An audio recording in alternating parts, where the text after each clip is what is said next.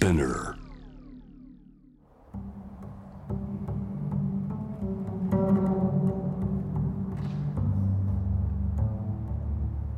藤原信也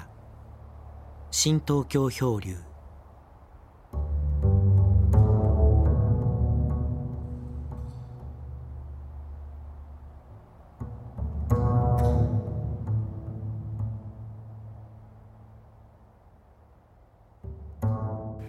今日は3月5日金曜日です、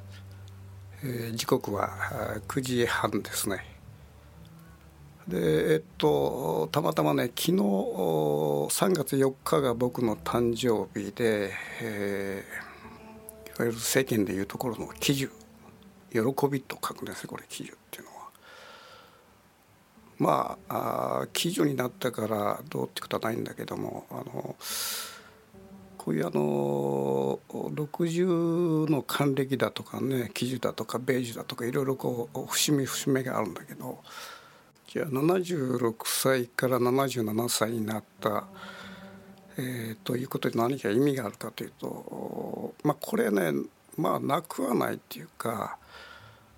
いわゆるあの還暦だとかねあの喜寿となってその一つこう区切りが生まれたということで。なんか覚悟みたいなものがやっぱりそこに生じるんですね。でその人生の節目においてじゃあ何をこうするかみたいなねことがちょっと頭にこうよぎるというか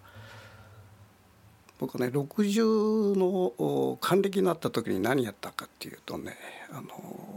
船の一級免許を取ったんですよ。それで、まあ、海に乗り出すと60からですよ。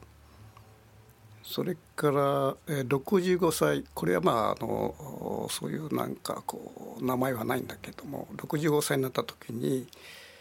実はね運転免許取ったの。でこれはまあ運転免それまでね運転やってなくはなかったっていうかなアメリカで20年ぐらい前に行った時はこれキャンピングカーなんか運転して走り回ってたということで。まあ免許はないのになぜ走り回ってるかと。これはまあちょっともう時効だからね。ちょっとここではもうなしということにしますけども。まあそういう意味でねあの僕は節目節目節目、えーかなり年取ってねまあ派手なことやりやってそこで景気をつけるとこでやってきて、えーじゃあこの77歳喜寿で何をするかという今ちょっとねそれを考えてるところでえっと今回はあの先週先々週について、えースウェーデンの、えー久山陽子さんのお話をね最終回としてあー聞いてみたいと今回もなかなかな面白い話が聞けたなと思ってます。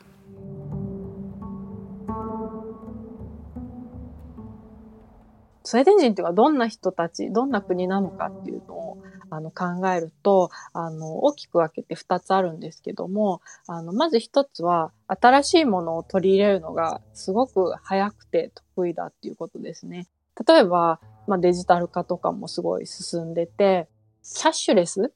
もあっという間にもうあの普及して、3年ぐらいですかね。私もあの一切現金を触ってないですね。もうカードだけであの生きていける、えー社会になりました。子供も現金は渡してなくて、いやもうむしろカードの方が、まあそのお釣りの間違いだとか、あとまあ強盗に入られたりとか、キャッシュがあることでっていうのもないので、あの、もう国が奨励しても、あの、キャッシュレス、あの、ほぼキャッシュレスになってます。で、あの、個人間で例えば割り勘しようよみたいな場合もあると思うんですけども、そういう場合は、あの、携帯のアプリがあって、あの、みんなそれぞれその自分の携帯番号に、と、あの、銀行口座が、あの、連動するようになってるアプリを持っていて、で、それで、あの、電話番号だけ入れたら、相手の口座知らなくても、こう、その瞬間に、あの、もう本当に300円とかでもいいんですけども、送金できるっていうシステムになってます。で、そういうのももう本当に数年であっという間にあの普及したんですよね。で、あの、キャッシュレス化しようっていうふうになってから、あっという間ですね。だからいろんな変化が。うん、で、あの、もちろんその、あの、いろんな、あの、多様性に関するようなことも、基本的には、まあ、日本と比べるともう本当にあっという間に人々がそう受け入れていく感覚があるなっていうのを感じますね。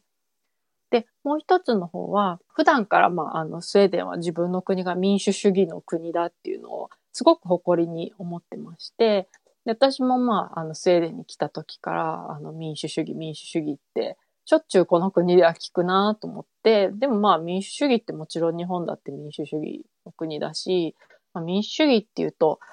まあだから選挙で自分たちの代表を選んで、その人たちがあの政治をしていて、まあ要は独裁主義じゃなければ民主主義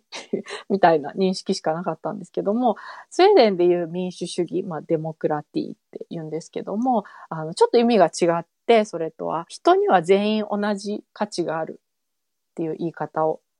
必ずするんですね。民主主義の同意義語は、あの、人には全員同じ価値がある。それをまあ学校でも保育園からもちろん、あの、しっかり教えていてですね。まあ今実際まあ移民の方とかもたくさんいる、あの、多様性のある社会なんですけども、あの、全員同じ価値がある。お金持ちとか、親がスウェーデン語母国語じゃないとか、そういうのはもう全然関係なく、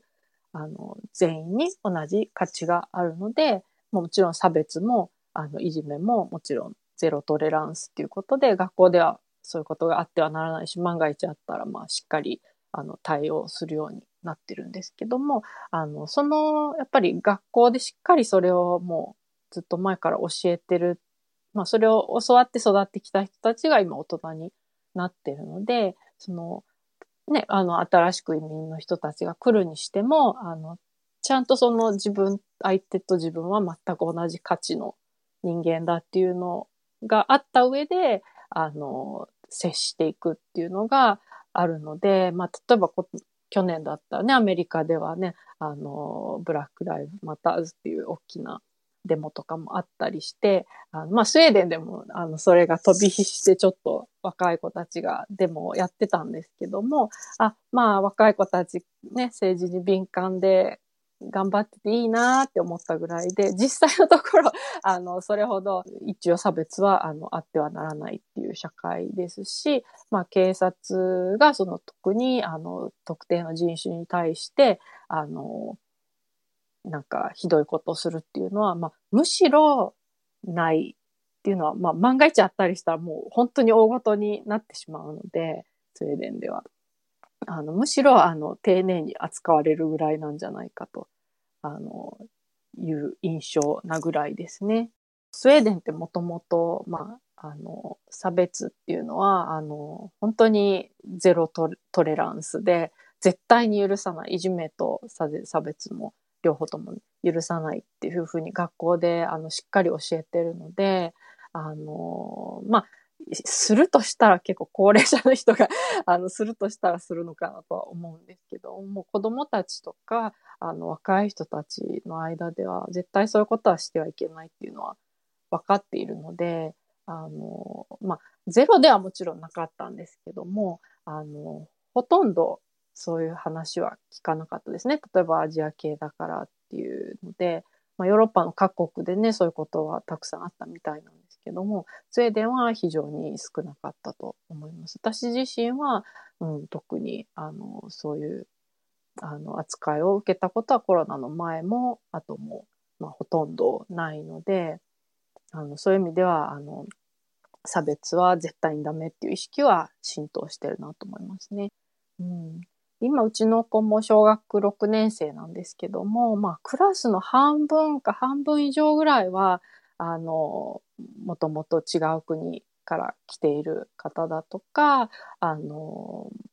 まあ、私の世代は結構、あの、いろんな世界中からスウェーデンに養子に来た人が多くて、あの、まあ、もう本当赤ちゃんの時からスウェーデンに住んでるので、中身は完全にスウェーデン人だし、あの、その来た国の言葉も喋れないし、行ったこともない人もいっぱいいるんですけども、まあ見た目はでも、あの、タイ人だったり、アフリカ系の方だったり、いろいろで、まあそういう人たちがもちろん、あの、今、お子さんがいらっしゃるわけですよね。で、まあそういうその見た目だけの話をすると、もう本当にクラスの半分以上が、あの、純スウェーデンっていう感じではなくてですね、もうそういうのが当たり前な中で、まあ毎日みんな机を並べて、あの全員が同じ価値があるっていうことで、あの、生きていってるので、あの、まあ日本とかね、よくあの、グローバルか、グローバル人材みたいな、あの子供をどうやったらそう、グローバル社会に適応できる教育を受けさせられるかみたいなことを考えたときに、まあ、まあ、英語とか そういうふうなあの発想になると思うんですけども、まあ、こちらの、まあ、グローバル化というか、もう本当に小学校に普通に通わしてるだけで、もう、あの、世界中のエッセンスが入っているというか、まあ、それだけにその、ね、本当にシリアで、あの、起きることとか、まあ、他の国で起きてるテロ、テロだったり戦争だったりとかっていうことがもう本当に身近に感じられるんですよね。遠い国の出来事っていうんじゃなくて、あ、何々ちゃんのお父さんはあの国から来てて、みたいな。あの、すごく世界がこんな田舎に住んでるのに本当にすごく世界が小さく感じますね。で、あとあの、日本ではね、医療従事者の方が差別されたっていうすごくあの胸の痛いニュースは読んだんですけども、まあ、スウェーデンではどっちかっていうとその医療従事者だとか学校の先生だとかあのそういう本当に現場であの働いている人たちに対してもう常にその政府の方もあの本当にありがとうございますっていうふうにあの、記者会見で、あの、毎回毎回、あの、皆さんの努力のおかげですっていうふうに、あの、言ってもらってたんで、あの、もちろんね、特に医療従事者の人は、あの、働くのが怖い人ももちろんいらっしゃったとは思うんですけども、あの、全体的な、あの、印象では、まあ、私も学校に勤めてるんですけども、あの、周りの人たち、同僚たちを見てても、その学校とかで働くのが怖い、嫌だなんか、でもしょうがないから働かされてるっていうよりは、あの、自分たちはもう本当に、この緊急事態になっても休んじゃいけない大事な仕事をしてるんだっていうふうに、あの、むしろ、あの、仕事へのプライドが、あの、すごく上がったような気がするんですよね。だからなんか働きたくないっていうよりは、あの、自分は大切な仕事になってるから頑張らないとっていう雰囲気をすごく感じました。で、あの、周りの人たちからも、あの、立派な仕事をしてくれてるっていうふうに見てもらってるので、あの、そういう意味での差別とかも感じなかったですね。もともとスウェーデンってあの延命治療はしない国なので、まあ、今回のコロナでもそうだったんですけども、まあ、それ自体が多分日本の方々には驚きで多分すごくニュースとしても広まったんじゃないかなと思うんですけども、あの、あとはまあその子供については、そうですね、あの、まあこちらっていうのはあの2世帯同居とか3世帯同居っていうのがないので、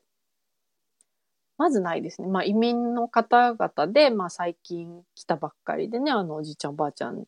れてきてるっていう方はももちろん別ですけども、まあ普通にまあスウェーデンで長く暮らしてる人たちは、あの完全に核家族なので、そういう意味で子供が学校に毎日行ってて、あのおじいちゃんおばあちゃんに移るっていう、まあ危険性はないわけですね。まあその辺がまあ日本とはちょっと、あの、生活のライフスタイルが違うので、日本でまあそれをやって、あのスウェーデンみたいに大丈夫かっていうとまたちょっとね別問題になってしまうとは思うんですけども、うん、であの結構そのスウェーデン人の死生観が今回も関係してるんじゃないかっていう話もよくあって、まあその役目を終えたら、あの、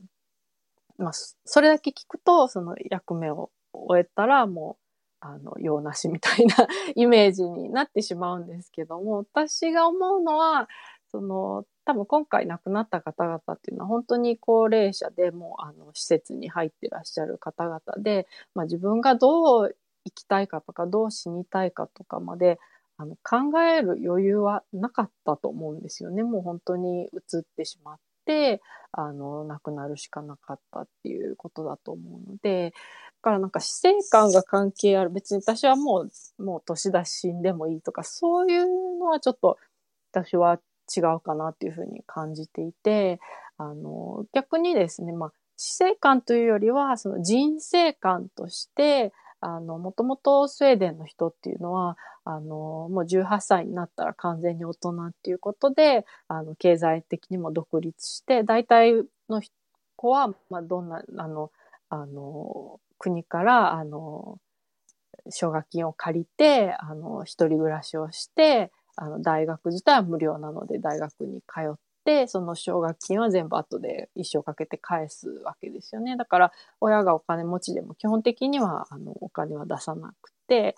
そういう、まあ、あの、親としてはまあ楽な一方、逆にその将来、あの、老後の面倒を見てもらおうとか、そういう感覚もなくてですね、老後は自分の年金だったり、あの、施設に入ったり、介護士さんに来てもらって、あの、もう一人なら一人でずっと一人暮らしするわけですね。あの、高齢になっても、あの、子供が一緒に住んでくれるとか、そういうことは、あの、まずないわけですね。で、そうやってまあ、独立した関係を築いているので、まあ、これもちょっとびっくりかもしれないですけども、亡くなった時にも、日本だったらまあ、どんなコロナの渦中であれ、どんな忙しい時で年末年始であれ、まあ、すぐにお通夜があってお葬式がありますよね。スウェーデンってそういうのなくてですね、まあなんかみんなの都合をまあじゃあ合わせて、うん、1ヶ月後ぐらいお葬式みたいな感じでですね、あの、その、あの、遺体、ご遺体を収容しているその冷、冷凍の場所がもういっぱいで、あの、満室なので、あの、なるべく皆さん1ヶ月以内にお葬式してくださいっていう、こう、要請が出るぐらい、あの、のんびりしてるんですよ。その辺の、あの、まあ、人生観の違いですよね。もう本当に日本に比べると、まあ、個人主義っていうか、まあ、親のことはね、もちろん大好きだし大切だけれども、あの、だからって引き取って介護したりっていうこともないですし、あの、亡くなりそうだからって飛んでってっていうこともない場合もあるぐらいなので、まあ、そういうちょっと、まあ、その距離感がいいか悪いかは別として、まあ、普段からそういう親子間の距離なので、まあ、その施設に、あの、お願いしていて、まあ、そこで感染が広がって亡くなって、もちろんすごく辛いし、あの、悲しいことなんですけども、そのあたりのちょっと受け止め方が、あの、日本とはちょっと違うのかなっていうふうに感じましたね。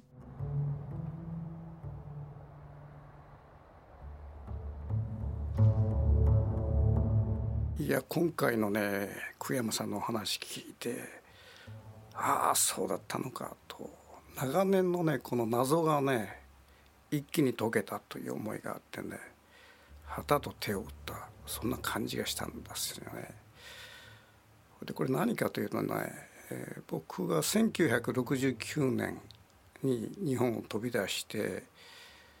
えー、ロンドンにを起点にですねえ長距離バス乗って、えインドまで行くわけですけどもまあ2万キロぐらいの旅ですね。でそのロンドンでバスに乗ってパリに着いた最初のね街の。その時にあるホテルに泊まったわけですね。まあ、そんなに高級な当然高級なホテルじゃないんだけどもそれで泊まって夜の8時ぐらいだったかなえ、ちょっと下の方でガサガサガサガサガサ騒がしいもんだから、えー、4階から降りていってですね行くと地下の方でねなんかパブみたいな大きなあの場所があるわけですよ。それであ何何かなと思って降りていくともうその音楽がわーっとなって、えー、若いそうね女子高生ぐらいのねえー、女性女子が50人ぐらいいたのかな。その子たちがね、まあ、ちょっとこう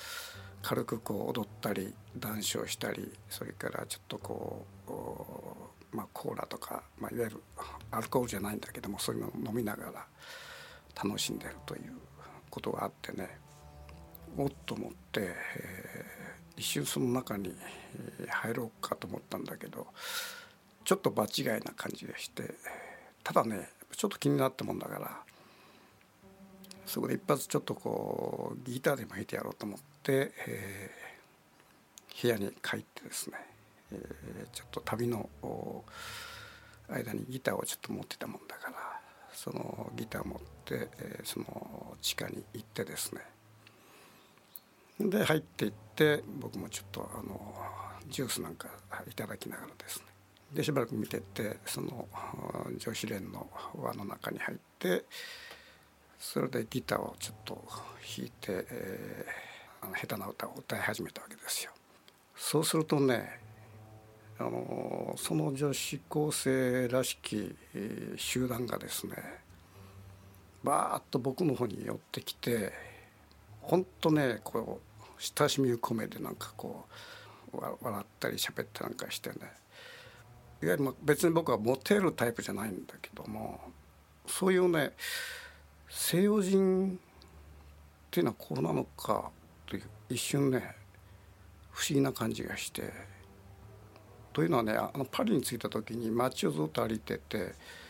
人の視線がすごく気になったのね。いわゆる差別的視線っていうか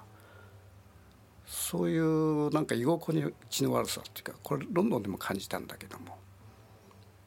ただそこのこのホテルの地下のパブの中で、えー、まして異性ですよね女性をわっとやってきて、まあ、僕のことを、まあ、喜んだり見れたりしてるというそれでこうまあギターに合わせながらこう踊ったりなんかしてある子はね自分のそのコーラをね飲んだものを僕にパッとくれるわけですよ。それで僕もいい気分になってねあのそういう状況があったんだけども。そのパブのねにカウンターがあってカウンターの中にね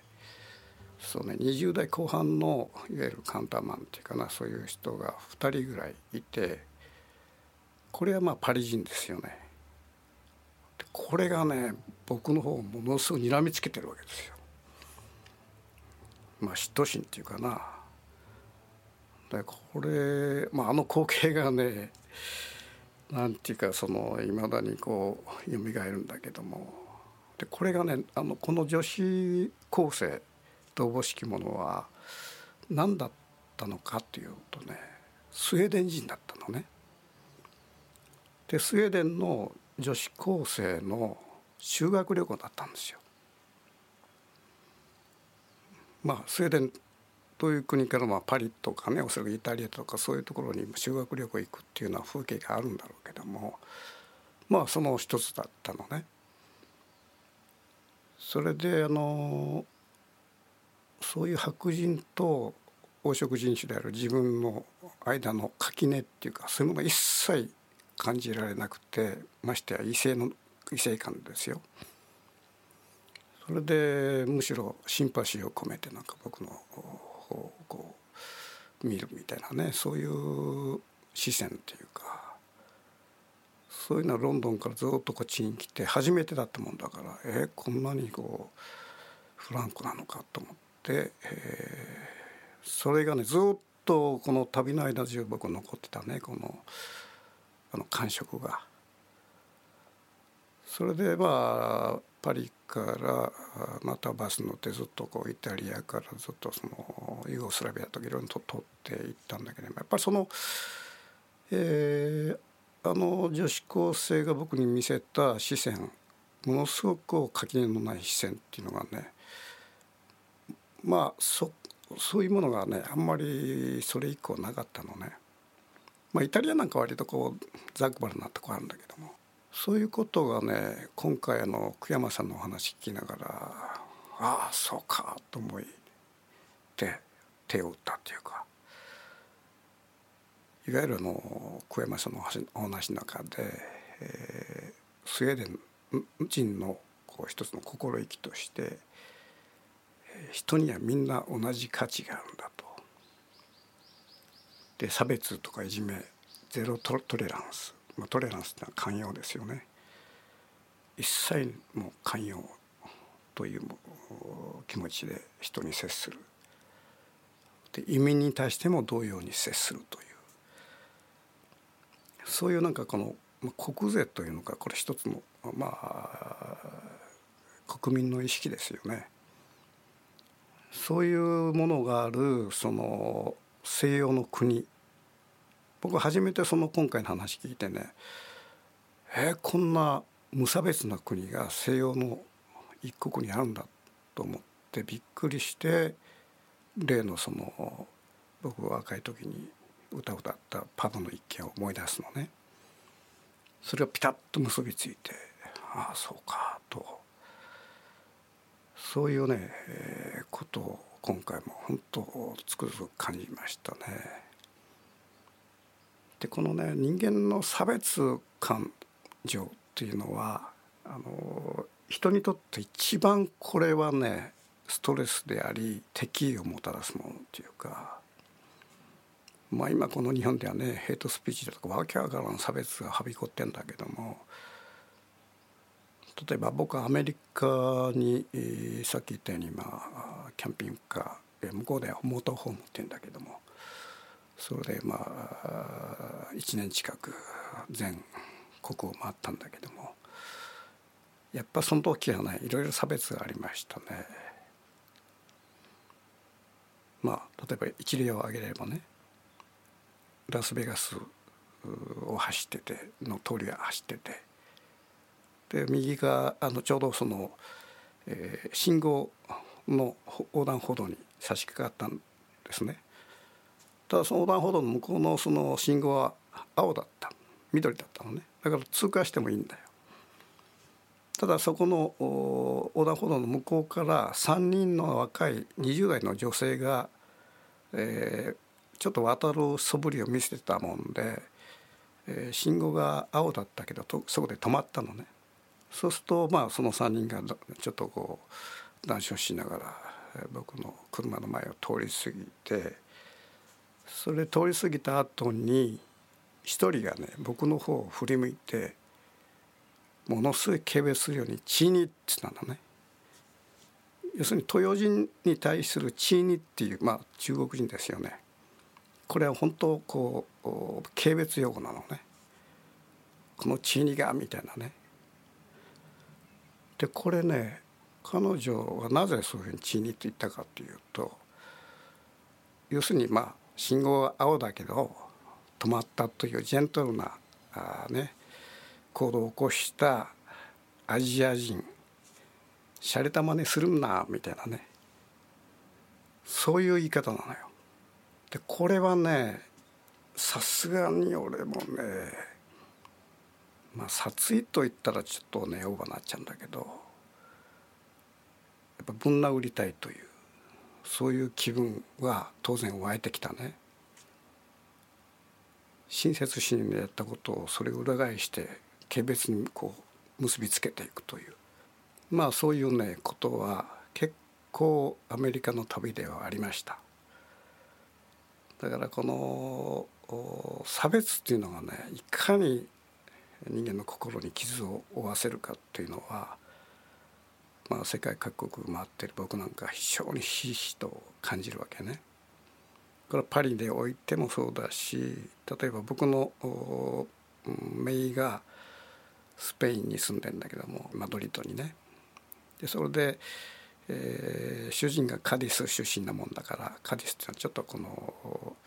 海側にあるこうリゾート地なんだけどもそこにまあ里帰りするとまあいわゆるちょっとした小田舎のリゾートですよね。でそこを歩いてるとねやっぱり「チーニチーニ」って言ってねなんか軽蔑するような言葉吐く田舎者がいるわけですよ。だからこの差別感情っていうのはねまあ日本のね昔はそんなになかったような気がするんだけどまあ韓国人に対する差別になったけども、えー、今のようにね人を差別するようなあの日本人同士でも差別するようなね状況があるでしょう。こういうものがおそらく東南アジアなんかもこれはほとんどない、えー、まあ東南アジアの隣国に対する差別とかそういうのはあるけどねあと西洋のアメリカおよびヨーロッパ欧州白人文化の中には当然その黄色人種だとか黒人に対する差別感情っていうのは根深くあるわけね。でそれをそういうものを僕は旅しながら身をもって体験してきたわけだけどもこの唯一ねこのフランスのホテルの地下のパブの風景っていうかあれは僕にとって驚きだったんだな。なんでこんなにこう差別感情ないフランクに接してくるのかというそれが今回このこれまあ69年とはもう何十年前ですよずっと謎がね今回やっと解けたといやそういう意味でこの今回久山さんの話を聞いてね本当よかったなと思いますね。でこのスウェーデンという国がまあ西洋諸国の中で非常にゼロトレランスというものをこう意識を自然に持ち得てるというそこの原因っていうかまあこのルーツはどこにあるのかなという感じもなんかしなくはなくてまあこれは僕のまあ憶測なんだけどもいわゆるあのスウェーデンっていうのはねバイキングの末裔と言われてるわけね。あの北欧のこう風景っていうのは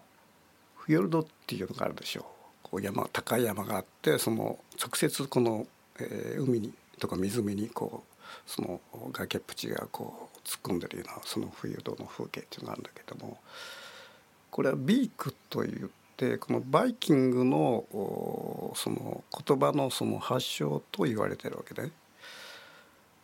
まあそのことが物語るようにそのスウェーデンっていうのはもう、まあ、祖先にバイキングを持つというでこのバイキングっていうのは、まあ、よくアメリカの映画なんかでこう海賊みたいな、ね、言い方してなんかどっか攻めていってなんか略奪するとかそういう海賊のイメージがあるんだけどもほとんどこれは交易できたあのいわゆる民族なのね。いわゆる船でかあのいわゆる航海技術とものすごい持ってて船のその、えー、制作技術航海技術を持ってて当時その船と航海っていうものがあることが一つのまあ世界をこう支配するような時代だったわけね。でそういう意味であのバイキングってのはあくまであの海賊ではなくて交易で生きた民族なんですよ。でその交易で生きるいわゆる船の世界。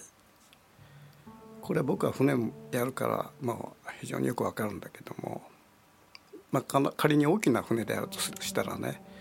それぞれその船長さんがいたりあの副航海士航海士がいたり地図を見る人がいたりからもう船をこぐ人がいたり砲を上げる人がいたりっていうふうにそれぞれね、えー、例えば何十人かいたらその何十人の役割分担っていうのがあるのね。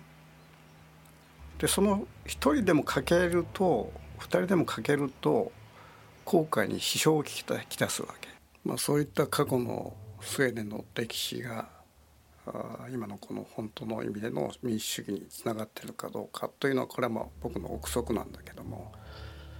人にはみんな同じ価値があるというそういう意識というのはこれもろにね海の世界のまあ日常というか掟なんですね。まあ、そういう意味で今回の久山さんの話は自分の過去に、えー、振り返りながらえー、すごくこう身につまされたり、えー、考えをこう深めたりすることにあってなかなか興味深かったです。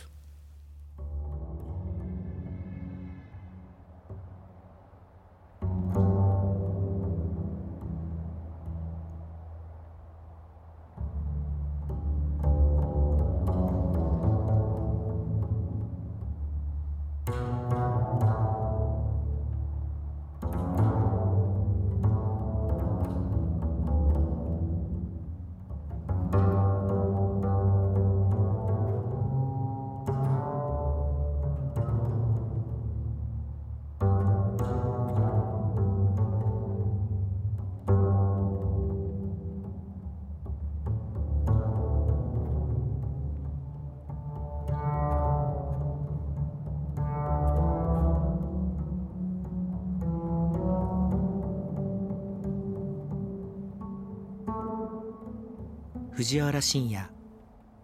新東京漂流。